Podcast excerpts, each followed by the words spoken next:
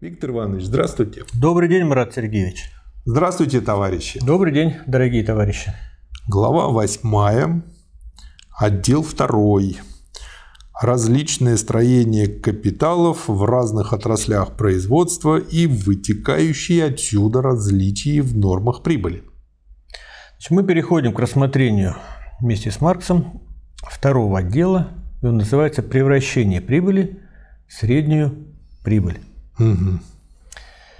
Любой человек, который не читал «Капитал», но краем уха или краем глаза что-то там видел, слышал в экономике, Угу. знает, что вот в разных отраслях применяется разное количество и соотношение техники, средств производства с одной Мгм. стороны и рабочих переменного капитала с другой стороны.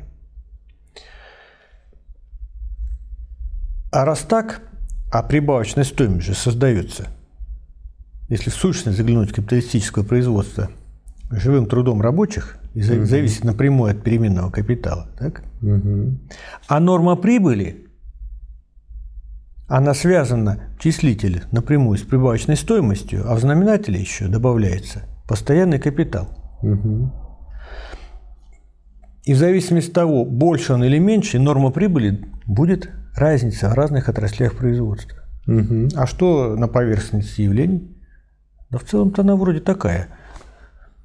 Стремится к какой-то э, Средний. средней величине, да. И с чем это связано?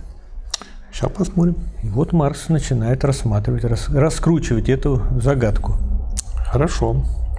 В предыдущем отделе было, между прочим, показано, каким образом норма прибыли может изменяться, повышаться или понижаться при неизменной норме прибавочной стоимости.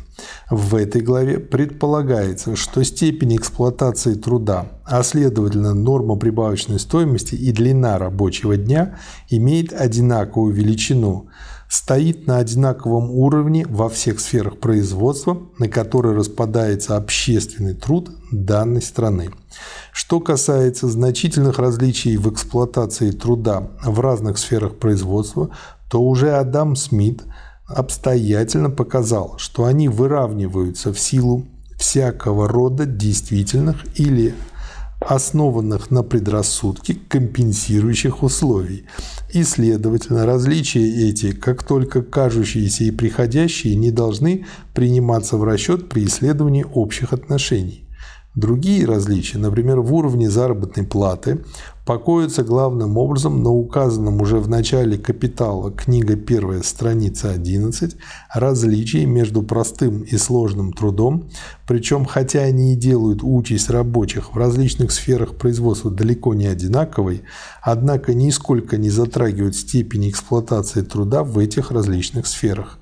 Если, например, труд золотых дел мастера оплачивается выше, чем труд паденщика, то прибавочный труд золотых дел мастера производит по сравнению с прибавочным трудом паденщика пропорционально больше прибавочной стоимости. И если выравнивание заработной платы и продолжительности рабочего дня, а следовательно и нормы прибавочной стоимости в различных сферах производства – и даже между различными капиталистическими предприятиями в одной и той же сфере производства задерживается многочисленными обстоятельствами местного значения, то с прогрессом капиталистического производства и по мере подчинения этому способу производства всех экономических отношений это выравнивание осуществляется все более и более полным. Как ни важно изучение подобного рода осложняющих моментов для каждой специальной работы о заработной плате, в общем исследовании капиталистического производства ими можно пренебречь как случайными и несущественными.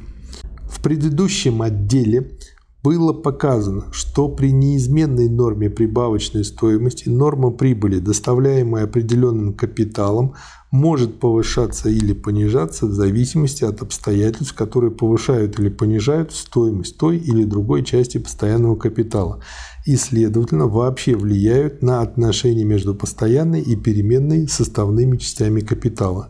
Далее было отмечено, что обстоятельства, удлиняющие или сокращающие время оборота капитала, могут оказывать аналогичное влияние на норму прибыли.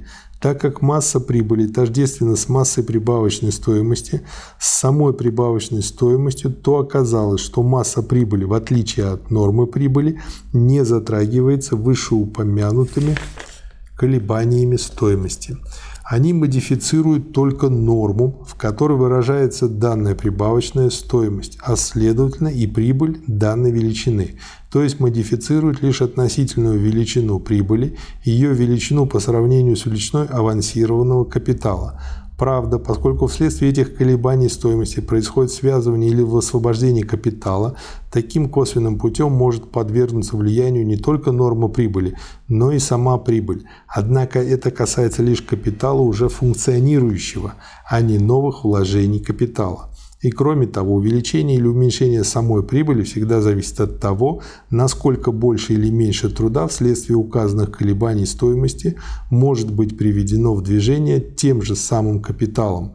Другими словами, от того, насколько большую или меньшую массу прибавочной стоимости при неизменной норме прибавочной стоимости может произвести один и тот же капитал предыдущем отделе мы видели, что при неизменной степени эксплуатации труда, изменение стоимости составных частей постоянного капитала, а также изменение времени оборота капитала изменяют норму прибыли. Отсюда само собой вытекает, что нормы прибыли в различных одновременно существующих одна возле другой сферах производства будут различны. Если капиталы, применяемые в различных отраслях производства, имеют при прочих равных условиях различное время оборота или различные по стоимости отношения между своими органическими составными частями, то раньше, как мы рассматривали, как изменения, которые совершаются одним и тем же капиталом последовательно во времени, теперь мы рассматриваем, как одновременно существуют различия между капиталистическими предприятиями, действующими одно рядом с другим и в различных сферах производства.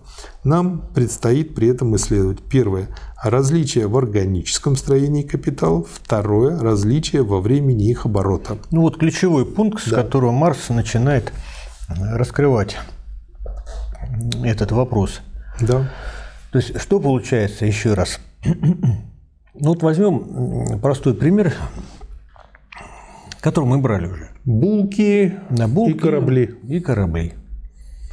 И предположим, предположим, что норма прибавочной стоимости и там, и там одинаковая. Да. Ну и применяем переменный капитал одинаков. Теоретически предположим. Угу. Так. А вот масса средств производства – она будет несопоставимая. Угу. Наверное, на верфи их гораздо больше средств производства, постоянного капитала. Да. Ну и оборот. Там один раз в 6 лет, да? Угу. А здесь, может быть, каждый день. Каждый день, да. И как быть в такой ситуации? А получается, что нормы прибыли будут различные. Угу. Потому что, еще раз напомню, что норма прибыли – это отношение прибавочной стоимости ко всему капиталу. Угу. Само собой понятно, что если мы в этом исследовании говорим о строении или времени оборота капитала в определенной отрасли производства, мы всегда имеем в виду средние нормальные отношения капитала, вложенного в данную отрасль производства. Вообще речь здесь идет о средних отношениях для всего капитала данной сферы производства – а не о случайных различиях между отдельными капиталами, вложенными в эту сферу. Под строением капитала мы понимаем, как уже сказано в «Капитале» книга первая, отношения между его активной и пассивной составными частями, между переменным и постоянным капиталом. При этом нашему рассмотрению подлежат два отношения, имеющие неодинаковое значение, хотя при известных обстоятельствах могущие оказывать одинаковое воздействие. Первое отношение покоится на техническом базисе и на известной ступени развития производительных сил может рассматриваться как данные.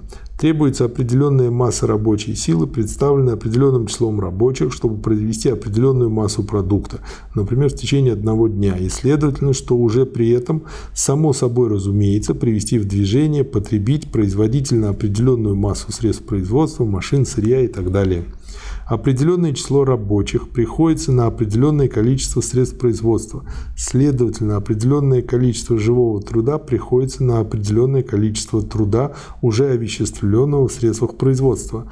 Отношение это очень различно в различных отраслях производства, часто даже в различных подразделениях одной и той же отрасли промышленности, хотя с другой стороны в очень отдаленных друг от друга отраслях промышленности оно случайно может быть совершенно или почти одинаковым. И это отношение образует техническое строение капитала и является действительной основой его органического строения.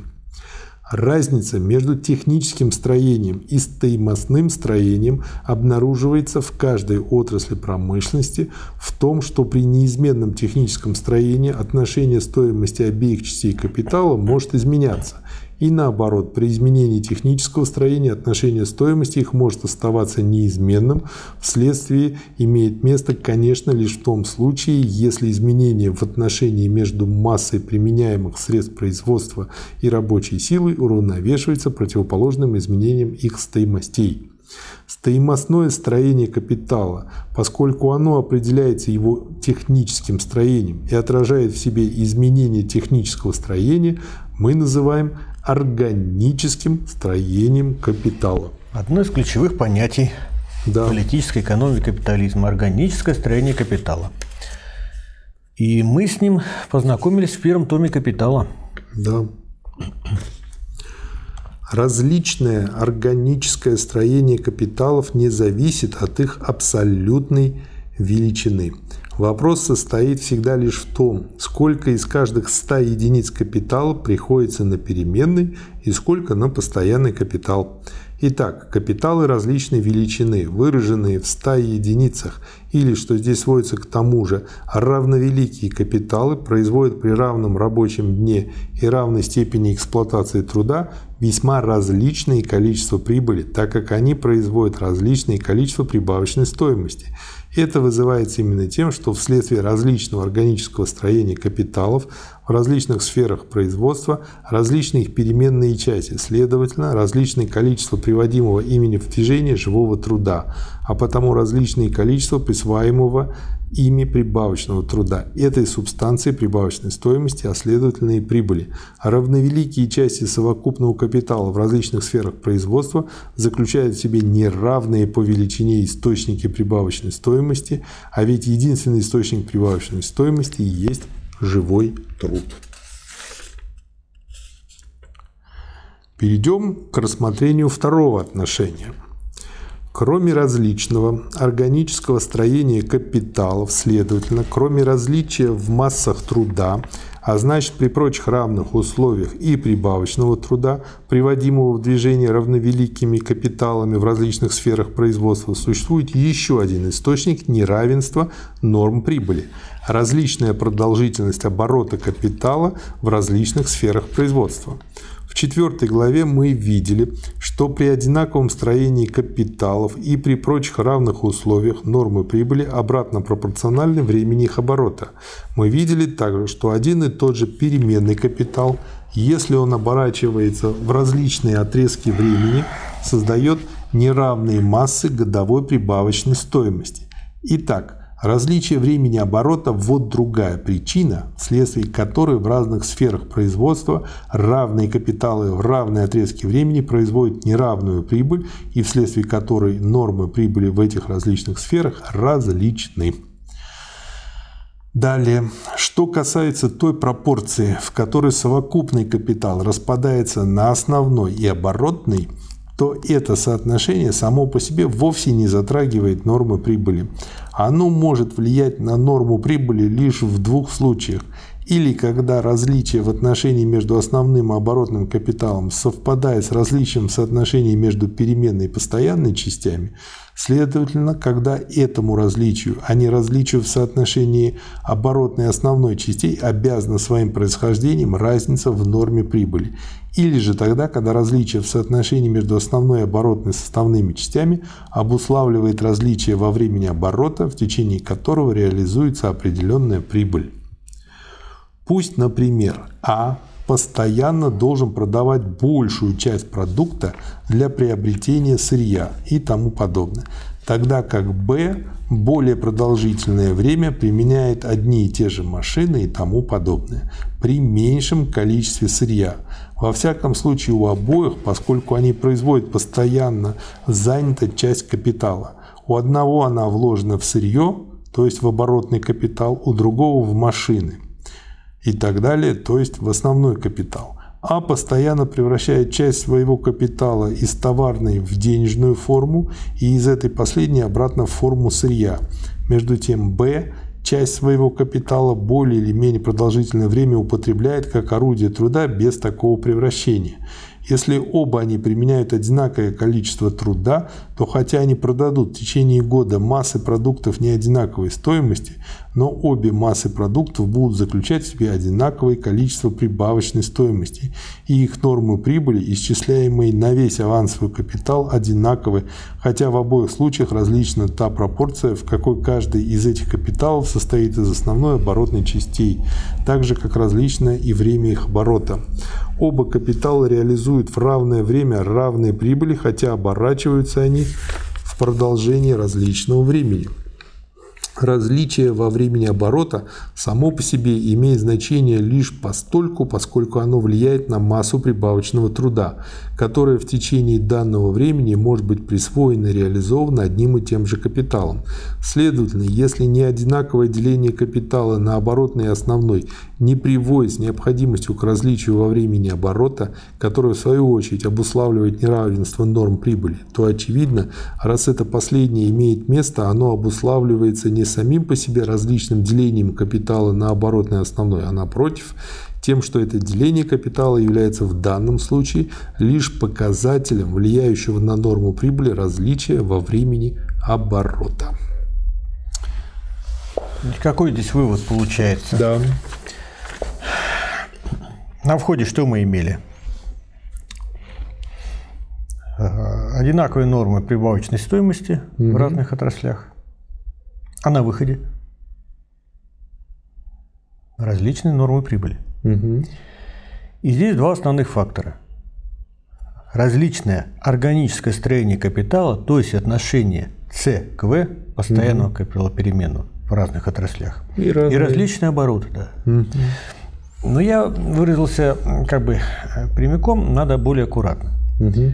Можно по-другому вот эту мысль выразить, что Марс здесь обосновывает, что различное органическое строение капитала в разных отраслях и, соответственно, различие скорости оборота капитала угу. разных отраслей ведет, неизбежно ведет, к разным нормам прибыли в этих отраслях. Угу. Даже если нормы прибавочной стоимости, предположим, у них будут одинаковы. Угу. Но не приводит. А почему не приводит? Это предмет исследования последующих глав. Да. Вывод.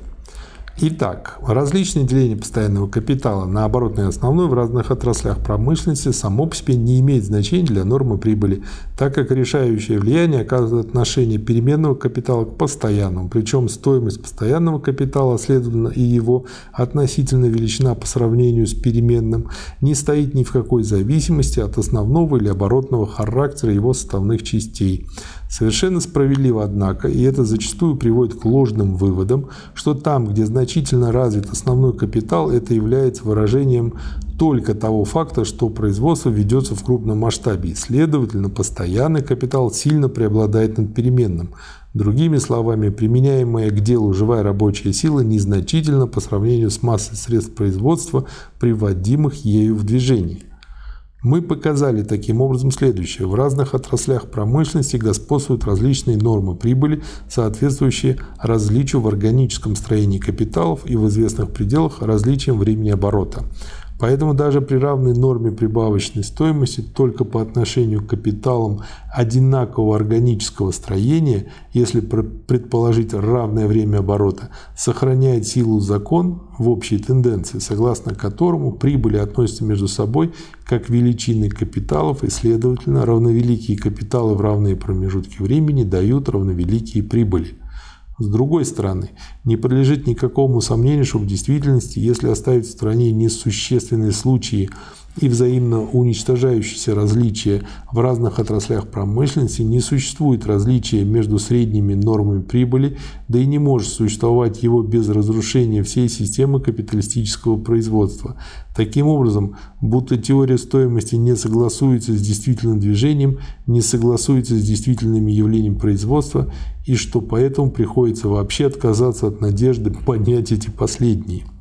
Из первого отдела настоящей книги следует, что издержки производства одинаковы для продуктов различных сфер производства, если на производство этих продуктов авансированы равновеликие капиталы.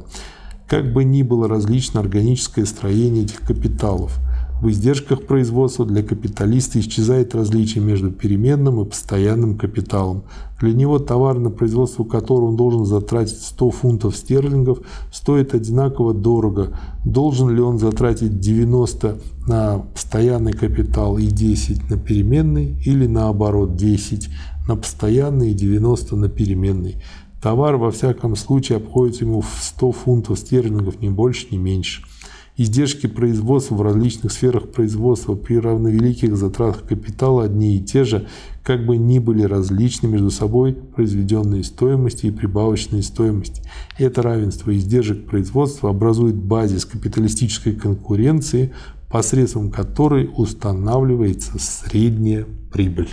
Да. То есть издержки, в издержках производства полностью стирается грань между постоянным и переменным капиталом. И Маркс здесь очень просто, простым и понятным языком вот это угу. иллюстрирует. Для капиталиста не важно, сколько он, у него будет 90% капитала вложено в средства производства и 10 рабочей силы, либо да. наоборот. Угу. Он на равновеликий капитал требует да. он же равной прибыли. Да. Для него важен капитал. Да. Это да. Можно по-другому сказать. Не важно, что производить, пушки или масло. Угу. Главное, на равновеликий капитал требовать получать равновеликую прибыль. Да. Спасибо. Спасибо и вам. Спасибо, товарищ. До свидания.